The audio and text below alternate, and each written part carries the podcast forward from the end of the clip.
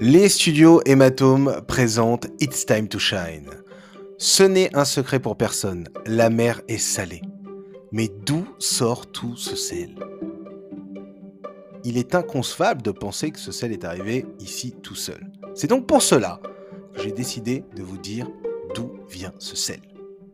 Le sel qui se trouve donc dans la mer provient de divers processus géologiques et météorologiques. A commencer donc par l'érosion des roches. L'eau de pluie et les rivières transportent des minéraux dissous des roches vers les océans. Ces minéraux comprennent des sels tels que le chlorure de sodium, comprenez donc le sel de table, le sulfate de magnésium et le carbonate de calcium.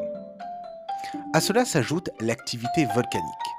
Les volcans sous-marins donc peuvent libérer des composés chimiques, dont certains sont des sels dans l'eau de mer.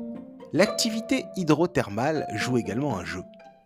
Les sources hydrothermales au fond des océans peuvent également libérer des minéraux et des éléments chimiques dans l'eau, contribuant à la salinité. L'évaporation de l'eau.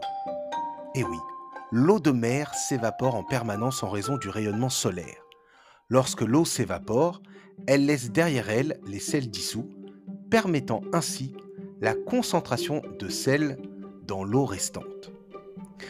Ces processus donc conduisent à une accumulation progressive de sel dans les océans au fil du temps, ce qui explique la salinité de l'eau de mer.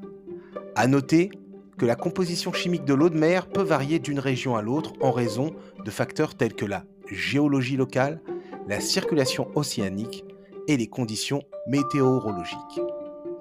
Maintenant, c'est à vous de briller en société avec cette information.